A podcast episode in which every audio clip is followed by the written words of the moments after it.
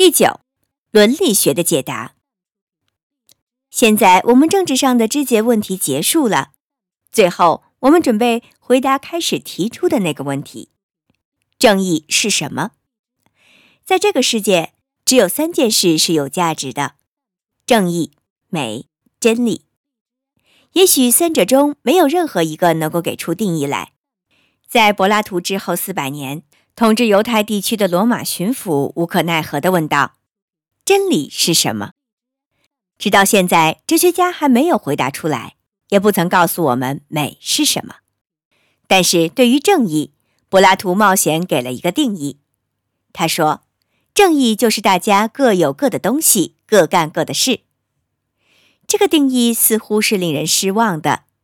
延缓那么久之后，我们期望从中得出一个颠扑不破的启示来。这个定义意味着什么呢？它只不过说，个人应该得到相当于他所生产的东西，应该尽到他最适合的职能。正义的人就是正好处于适当地位的人，尽力而为，贡献与取得完全相等。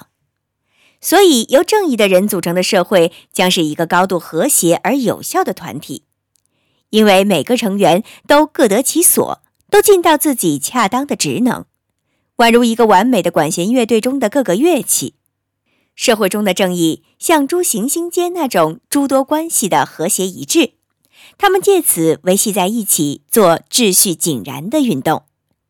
一个这样有组织的社会就适于生存，正义。就得到一种达尔文式的认可。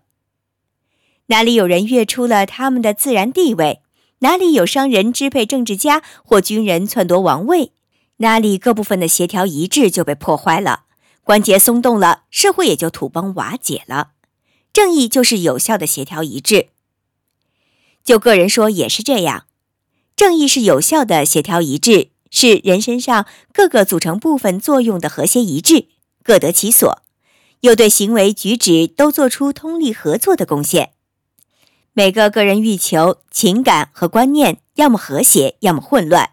倘若这些东西处于和谐之中，个人就继续存在下去，并获得成功；倘若他们失去了适当的位置和功能，倘若情感既想做行动的热，又想做行动的光，或者倘若思想既做行动的光，又做行动的热。于是人格开始分裂，失败就像逃不开的黑暗一样降临。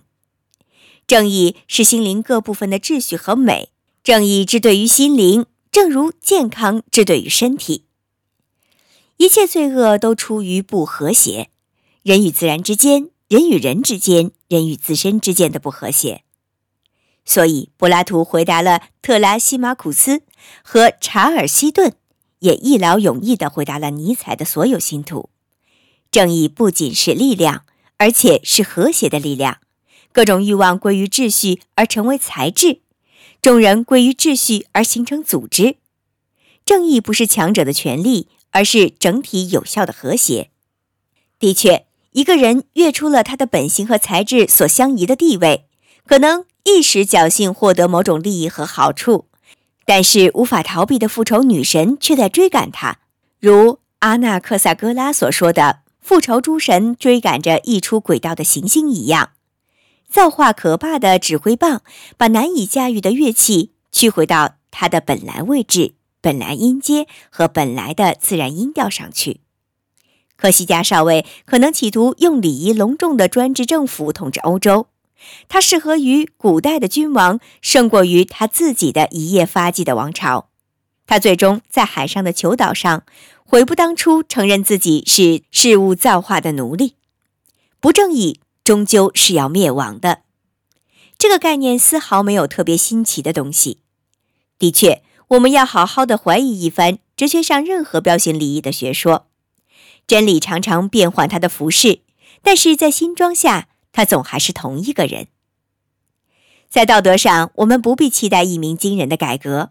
不管智者派和尼采哲学做多么有趣的冒险，一切道德概念全围着整体利益转圈子。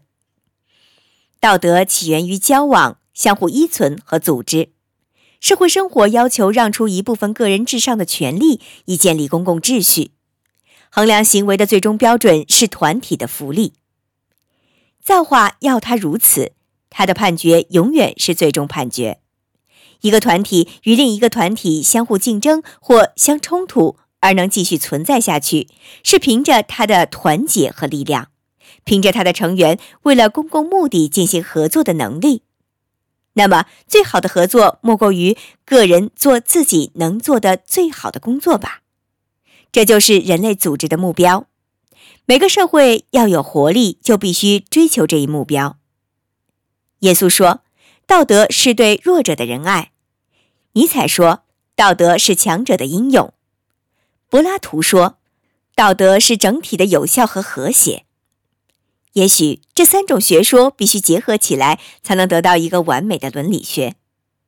然而，其中哪一个因素是基本的？我们还用得着怀疑吗？